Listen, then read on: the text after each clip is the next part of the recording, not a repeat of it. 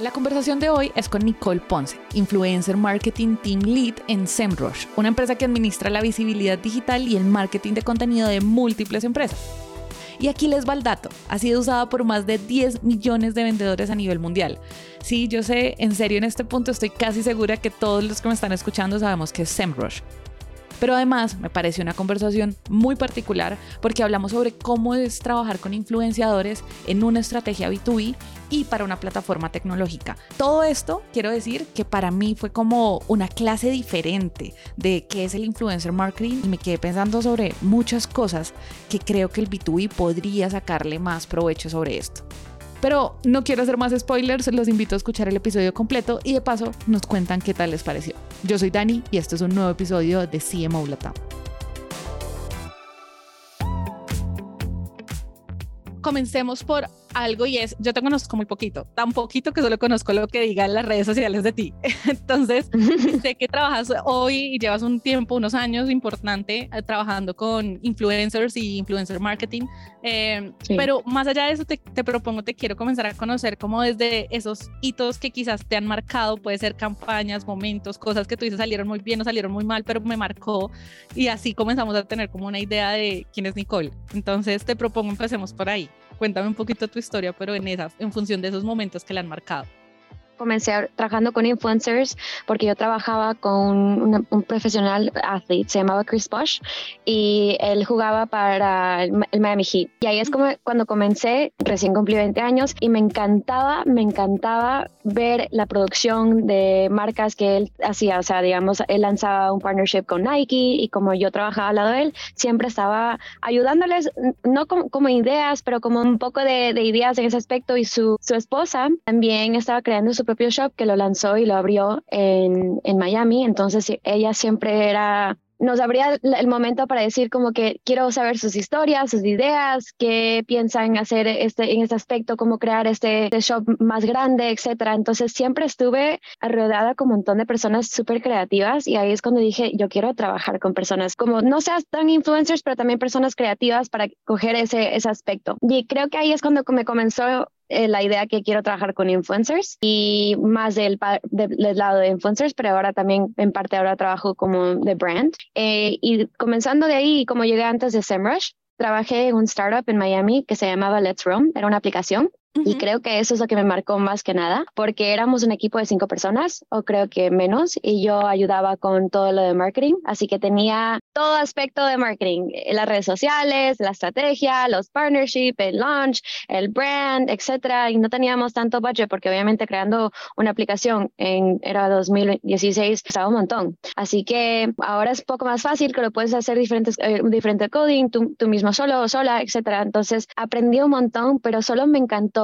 la psicología de cómo puedes llegar a personas en diferentes maneras o con diferentes maneras, conociendo más de, las personas que quieren, que tú quieres que lleguen a ese aspecto. Y yo siempre cuento a todo el mundo que siempre hablo con en podcast recording, etcétera. Si yo no creo en la marca o lo que estoy ayudando a hacer marketing, se nota y se siente. Así que sí, soy súper afortunada de haber trabajado con en una aplicación o personas súper creativas que me han marcado la vida de marketing porque es la única razón que ha llegado a este punto que dije, ok, quiero, quiero quedarme aquí por long term y veamos cómo, cómo va. Te quiero preguntar porque creo que eres de las pocas invitadas, yo creo que tenemos, que ha vivido ese lado, o sea, varios invitados que hemos tenido ya han trabajado con influencers y demás, pero tú tienes la particularidad de haber comenzado desde el otro lado, de haber sido el equipo del influencer. Y esa es un lado que pocas veces vemos, o sea, que yo creo que es justamente la razón por la que a veces el influencer marketing suena muy teórico, o sea, como en teoría se supone que tú tienes que hacer esto, pero creo que es muy fácil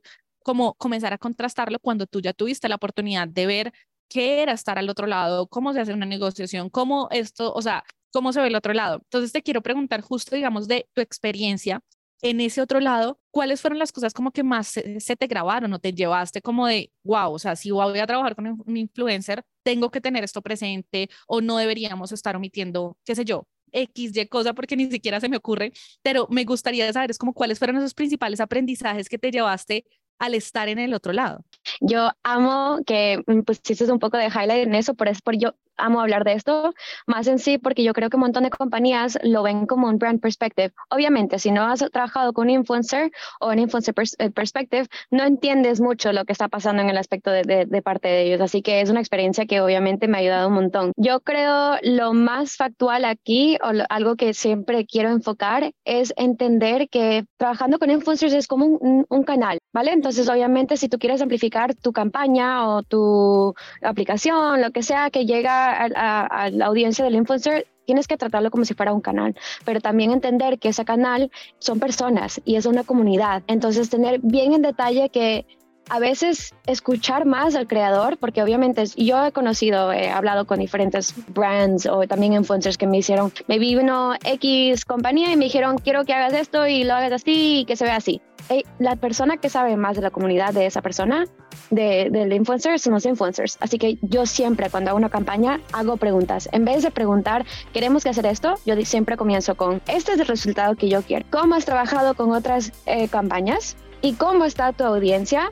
Trabajando en sí. Por ejemplo, en los últimos seis meses, tu audiencia está interactuando con qué tipo de contenido, sea video, sea blog post, sea stories, sea webinar, sea etcétera. Yo necesito entender lo que tú sabes, porque una cosa es tener los insights porque yo recibo un montón de media kits que diga, dicen, con esta campaña salieron X número de impresiones, X números de engagement, X número... Y dije, ok, chévere, me encanta, super guay, me encantan las conversiones, pero ¿dónde en verdad veo que es algo que va a ser long term? Porque eso es solo un, un post. Y a mí no me, o sea, me parece chévere tener solo un post con un influencer, pero el impacto es más factual si lo haces en diferentes fases y eso es lo que a mí me gusta hacer con nuestras campañas de influencer. Tener y preguntar un montón a los creadores cómo, son, cómo hablar con su audiencia. Porque también, por ejemplo, experiencia de anterior, yo me acuerdo, y eso es algo más como Intel, pero porque ya pasó muchos tiempos, así que yo lo puedo hacer. me, me acuerdo que había comentarios como que, ah, no sé, me están haciendo hacer X y no me gusta porque no soy yo. Entonces yo decía como que, entonces, ¿por qué lo haces? Si no eres tú, entonces eso tu audiencia lo va, lo va, lo va a sentir y no, no va bien en una campaña y el resultado se nota. Así que por eso me encanta siempre tener, es como con nuestros influencers siempre es relationship building. A mí no me gusta solo trabajar con alguien una vez y pagarles y X, o sea, para eso pago a Meta que me haga un PPCR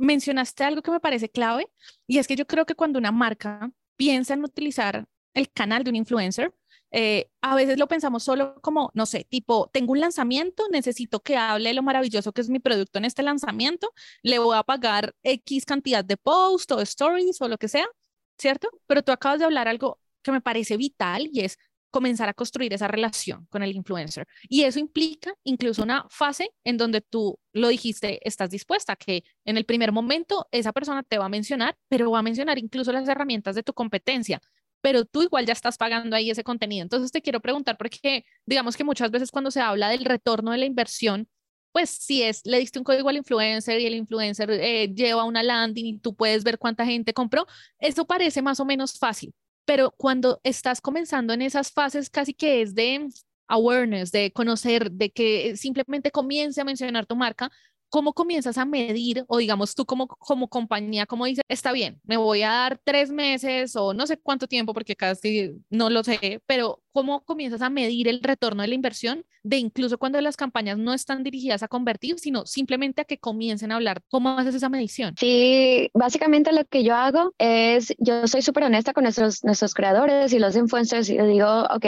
uh, me encanta lo, tu, tu contenido, me encantaría trabajar contigo. Hagamos un post para ver cómo funciona en tu audiencia, para ver si la marca en verdad hace un poco de bulla con ustedes por ahora. Tal vez tenemos que hacer un poco más de nurturing, pero mejor para tener como un baseline a cómo podemos trabajar, a qué punto long term. Y yo he hecho un montón y honestamente he hecho más colaboraciones orgánicas que pagadas y nos han llegado resultados increíbles, hasta, hasta mejores resultados en nuestras eh, eh, campañas orgánicas.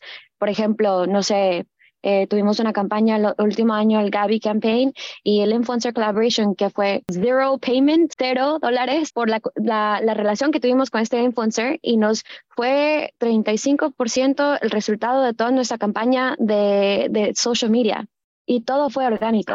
Así que yo creo que obviamente hablando con los influencers y decir, vale, eso es algo que yo quiero, yo te ayudo, pero tú también me ayudas, pero necesito un baseline para ver cómo nuestra herramienta o nuestro tono voice y en verdad va a llegar a un impacto a tu audiencia y viceversa. No sé, para mí influencer marketing no es solo una campaña, sino es como, por eso, estrategia de cómo podemos ayudarnos long term. por eso yo creo que hemos tenido un montón de resultados. Así, cada campaña que sacamos orgánicamente, creo que 90% es eh, resultados son por las colaboraciones con influencers. Y ya porque hemos hecho tanto long term y obviamente un montón de ellos o ellas usan la herramienta, les doy la herramienta gratis, si necesitan algo diferente, nuevo, etcétera, por favor me dicen, y hablo con los, con los diseñadores adentro de nuestro equipo para también que ayuden a amplificar esa idea, em, siempre están parte del beta testing, así que si quieren usar las herramientas o nuevas aplicaciones que nosotros vamos a sacar, a hacer un lanzamiento, son las primeras personas que sepan, o sea, cada uno ellos también y ellas tienen sus propios proyectos que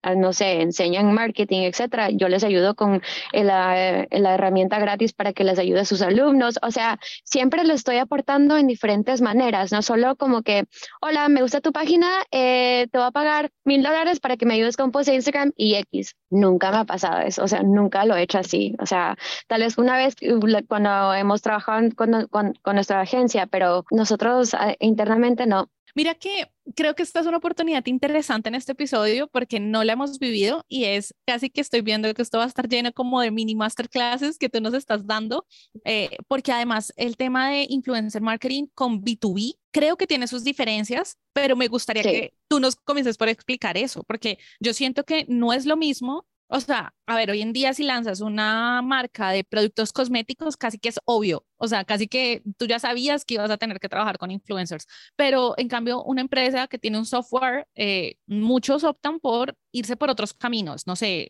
dentro de muchas de las cosas que hemos hablado en este programa, hemos visto que en B2B, que además es un mundo muy diferente en todos los sentidos, incluso en redes sociales, en eventos presenciales y demás, muchos optan por estrategias, no sé, estoy en LinkedIn y voy a eventos presenciales. Esa es mi estrategia más fuerte.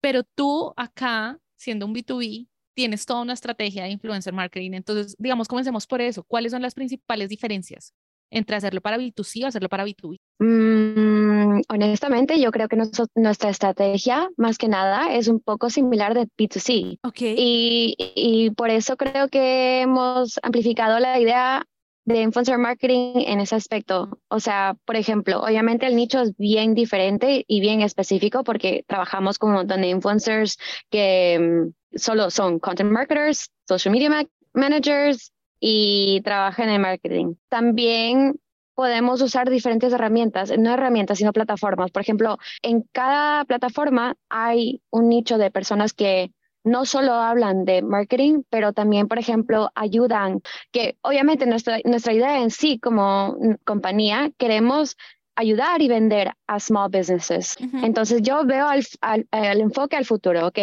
queremos ayudar a small businesses, ¿vale?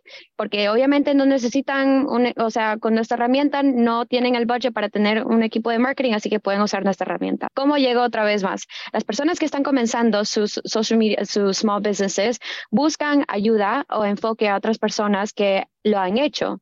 Un montón de influencers que son B2C, que tienen sus propios, I don't know, clothing stores, X, whatever, pero hablan de cómo llegaron a ese aspecto. Así que ellos también pueden ser personas de influencers que ayudan.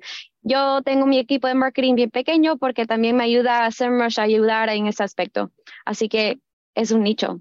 Segundo nicho es también personas que educan cómo hacer marketing y si quieres ganar más dinero, si quieres ser un freelancer, etcétera, lo puedes hacer con X herramienta segundo nicho. Así que en verdad, nosotros, nuestra estrategia en sí es bien amplia y lo podemos hacer en dos aspectos, pero yo creo que usar la estrategia de B2C en, en B2B es lo que nos ayuda un montón, porque obviamente tenemos enterprise level companies, etcétera, pero la única razón que yo creo que nosotros hemos crecido un montón es porque tenemos ese enfoque. Wow, me encanta porque creo que e, es algo como, ¿cómo decirlo? Como que es algo que cada vez suena más en el B2B, pero tampoco me esperaba que fuera hasta el influencer marketing, que es entender que detrás de cada empresa igual hay personas, ¿no? Y que esas personas igual pues son las personas a las que tú necesitas llegar con esa comunicación.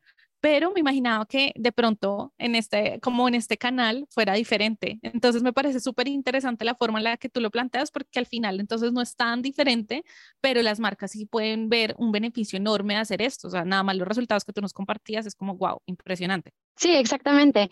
Y me, me, me encanta en sí porque yo creo hacer un poco de los dos, en, por ejemplo, B2B y también B2C, obviamente el, es un poco diferente cuando estamos hablando de affiliate marketing, porque es algo diferente, obvio, pero y es bien específico porque tenemos que vender la herramienta, pero estoy solo hablando de una estrategia de brand awareness, no de conversion, más que nada. Claro. Te quiero preguntar, digamos ahora, si quisiéramos entender, supongamos que al otro lado hay alguien que nos está escuchando y dice, me encantaría comenzar a implementar esto de influencer marketing para mi empresa, B2B, o sea, soy CMO de otra empresa, soy B2B. ¿Cómo se ve, digamos que toda la película, cómo se ve, o sea, por dónde, digamos, vale la pena empezar? Bueno, obviamente yo creo que tiene que comenzar con el, la función y la meta que quieres llegar en sí de la compañía. Entonces, nosotros queremos amplificar nuestra X herramienta o lo que sea, software a X persona. ¿Dónde están estas personas interactuando? LinkedIn, sea Instagram, sea X, etcétera, o qué, con, qué tipo de contenido están absorbiendo para después de, o sea, yo siempre comienzo de atrás, adelante, para después llegar a ese canal decir, ok, si estas personas están eh, por ejemplo, no sé, estoy lanzando un software de cómo crear e-commerce eh, websites, digamos. Estas personas que están creando e-commerce websites tal vez tienen, están interactuando con un montón de, digamos, contenido de cómo set up your small shops o copywriting classes o tal vez, no sé, diferentes cursos de cómo crear tu propia, tu propia web y de ahí comenzar atrás y decir, ok, estas personas que, queremos llegar están interactuando con este tipo de contenido, ok, ¿quién está creando este tipo de contenido? Sea educativo, sea chistoso, sea clases, etcétera. Ok, ahora podemos comenzar. Este es el filtro de las personas que están creando este eh, contenido. Nosotros tenemos X número de campañas y cuáles son este tipo de campañas que están más conectados con este nivel de contenido que están hablando estos eh, que, que queremos llegar con ese canal. Y ahí me genera curiosidad algo y es que creo que tú en tu rol has vivido esa transición que ha sido la explosión de TikTok. Yo me imagino, porque hace unos años no teníamos esta explosión de TikTok, además con un algoritmo que en serio es realmente diferente, en donde mucha gente por primera vez sí encontró cómo hacerse influencer, que de pronto no lo había logrado con YouTube, no lo había logrado con Instagram y llega TikTok y realmente cambia como muchas reglas de juego. Y yo creo que el lugar en donde más las ha cambiado es justamente en los influencers, o sea, como que no sé si para bien, no sé si para mal, no sé, digamos, eso cómo se ve en la conversión, porque justo es todo eso lo que no sé, pero te quiero preguntar, ¿qué ha pasado, digamos, con TikTok? O sea, o de pronto tú dices sí ha explotado, pero en realidad no nos cambió tanto el juego, sigue siendo más fuerte, que sé yo, los que están en YouTube o lo que sea, pero me gustaría que tú nos contaras cómo se ve ahora esta diferencia en, tienes muchos influencers eh, que además tienen unos números bien diferentes. A veces no se puedes tener a alguien en TikTok con 300 mil seguidores, pero vas a su Instagram y tiene 20 mil. O sea, la, el porcentaje que lleva las otras redes no, no muchas veces ni siquiera tiene una correlación. Entonces, cuéntanos un poquito más de plataformas y de qué has visto con este cambio. Bueno, TikTok amo, amo, amo, amo a TikTok y yo creo que en verdad he ayudado un montón a lanzar diferentes campañas que tengan más como enfoque de engagement y porque ves más y más personas ahí interactuando. Pero yo creo que en Instagram hay más comunidad a más nicho porque tienes personas que están más long term. TikTok es más como algo bien, un lugar como jugar para tener algo bien sutil y bien como ahí bien abierto. Pero la plataforma que en verdad me encanta y me encanta y he visto las conversiones más altas de, por ejemplo, sesiones y link sessions, etcétera, ha sido LinkedIn. Y ahora, ah, bueno, cuenta un ratito, pero lo que vi el otro día que ahora van a hacer paid boosting para influencers en LinkedIn. Así que creo que lo están sacando pronto, pero personas, por ejemplo, obviamente creadores que nosotros trabajamos con, obviamente siempre son bien, uh, su contenido es más educativo, entonces obviamente están más activos en LinkedIn, pero es que todo el mundo, el contenido es súper fácil y útil para entender y crear, o sea, aprender más que nada, y siempre quieres más. No sé, de pronto me haces pensar bueno, creo que hay dos cosas que sí tiene muy particular esta red social. Una es la, la, vida que tiene cada post, porque a veces a mí me sorprende ver en mi feed post que veo que igual sucedieron hace dos días. Eso no pasa en ninguna otra red social. Sí, es verdad, es verdad. Una vida como que, como que además si alguien hoy comentó, pero el post lleva una semana, igual vuelve, o sea, como que tiene unos picos de vida que vuelve y vuelve y vive. Y por otro lado, no sé hasta dónde influya no sé si esto sea por el que es el lado B2B o tú que creas, pero pues también con la autoridad de quien me está hablando. Yo creo que tienes razón, honestamente, porque obviamente si vas a Instagram o vas a, TikTok es más como para entertainment.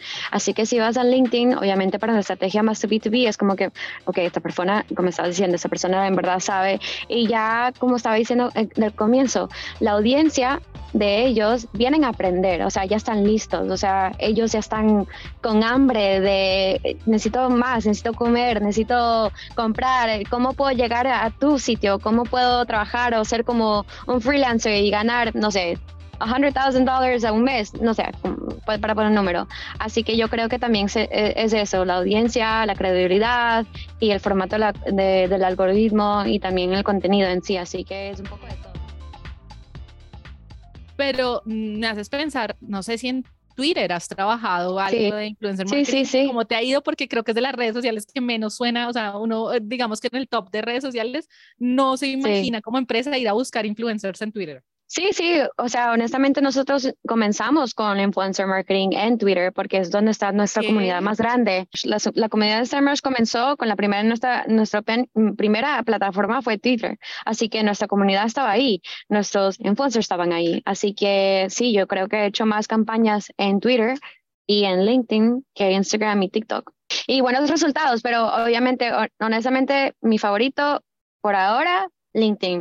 En verdad, me encanta, me encanta TikTok para engagement, entertainment y Instagram también, pero 100%, honestamente, me gusta un montón de em, LinkedIn para hacer colaboraciones, obviamente. Digamos, si una persona te está escuchando que le pase quizás como a mí, que no se esperaba esta respuesta, ¿cierto? Eh, a mí me parece que en LinkedIn tampoco es tan fácil o no sé si aplican las mismas métricas, pero tú cómo dices, esta persona podría ser un buen influencer, o sea, bajo qué parámetros calificas, porque no sé ni siquiera si acá el tipo de seguidores cuenta, o sea, ¿qué, qué es lo que miras cuando dices, voy a probar a hacer una campaña con esta persona?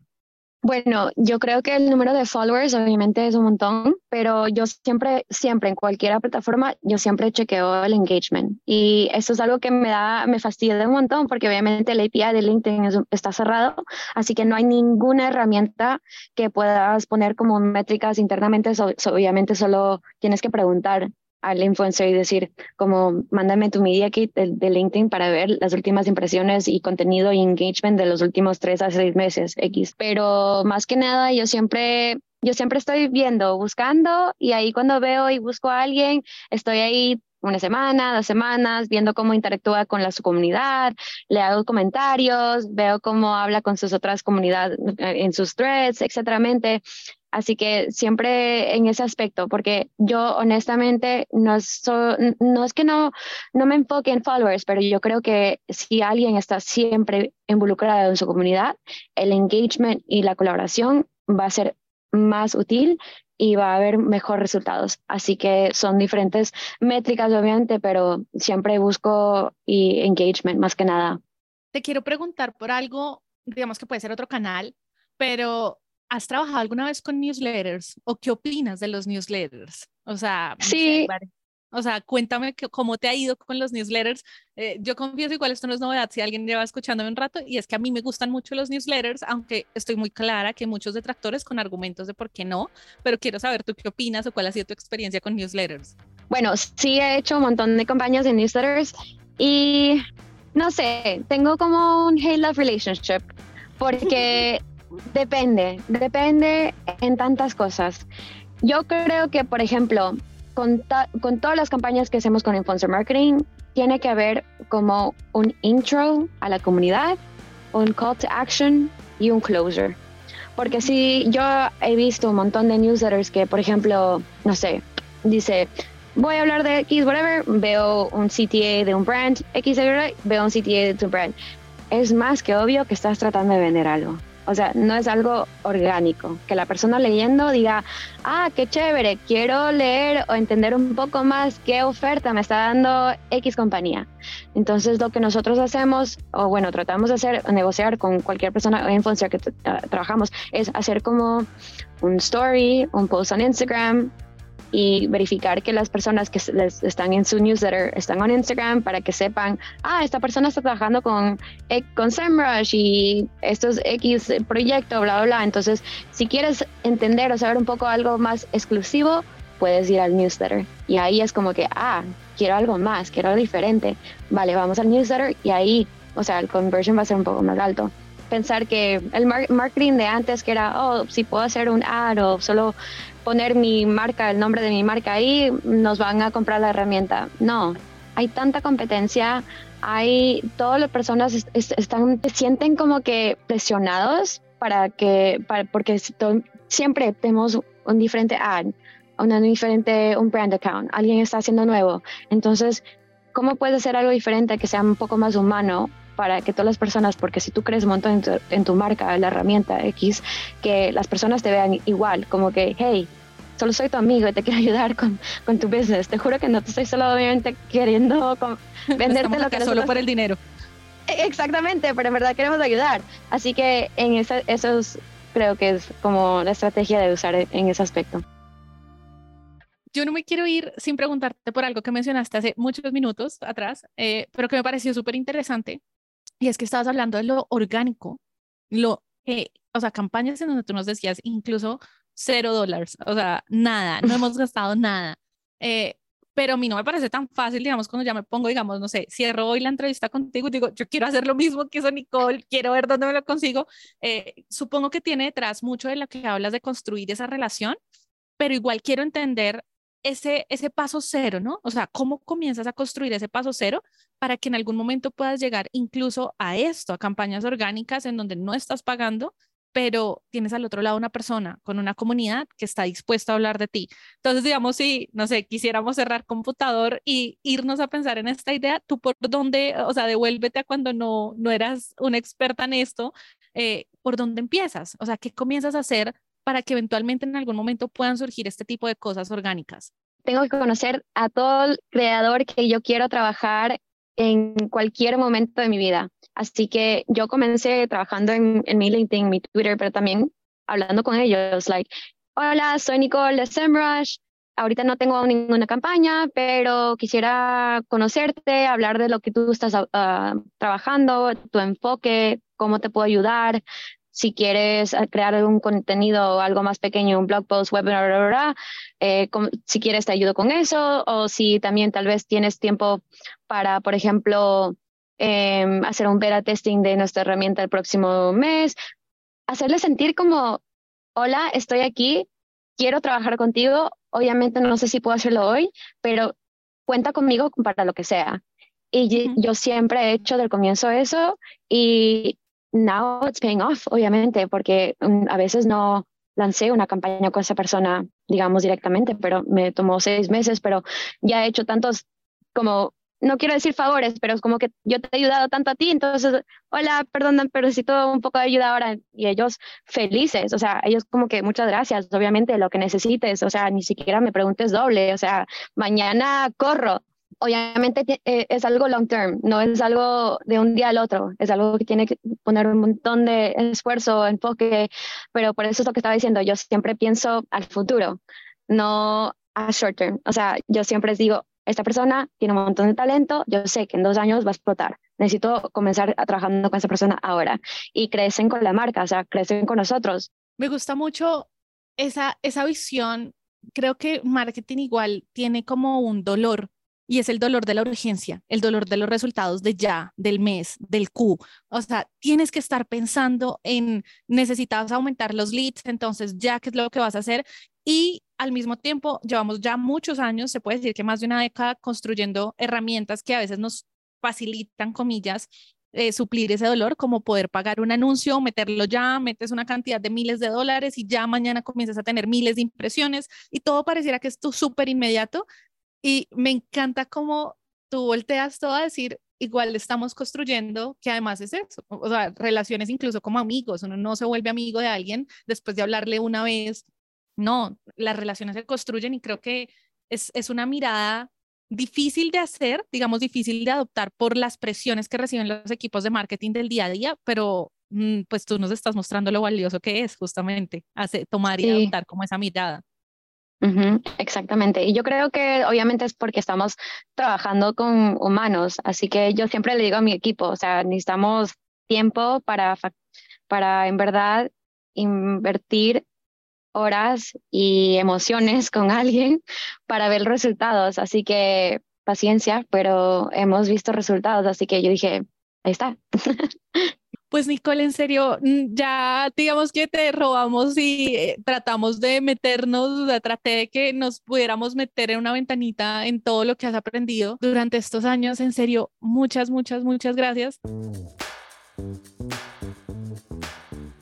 No sé si hay algo que quieras como compartir, no sé, de repente una herramienta, algo que tú dices, les recomiendo esto, ya sea seguir una persona, un libro, una charla, lo que sea, si hay algo que se te queda en el tintero, eh, por favor, como que cuéntanos antes de ya la despedida oficial. Y de nuevo, en serio, muchas gracias. Es muy bonito y muy valioso poder tener este espacio como de una hora, conversar contigo, conocerte, saber cómo ha sido tu experiencia. En serio, muchas gracias por eso. Muchas gracias a ustedes por invitarme, lo he pasado súper bien.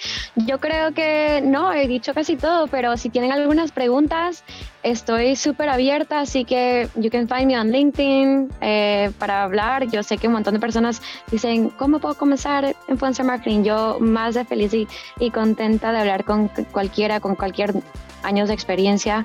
Eh, estoy aquí para ayudar, así que buenas.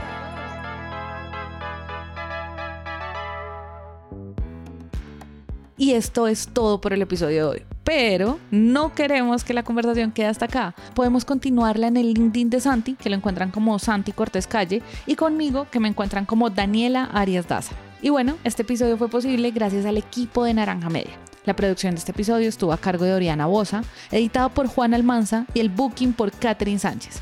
El diseño de sonido estuvo a cargo de Alejandro Rincón. Yo soy Dani, la negra, y nos vemos muy pronto.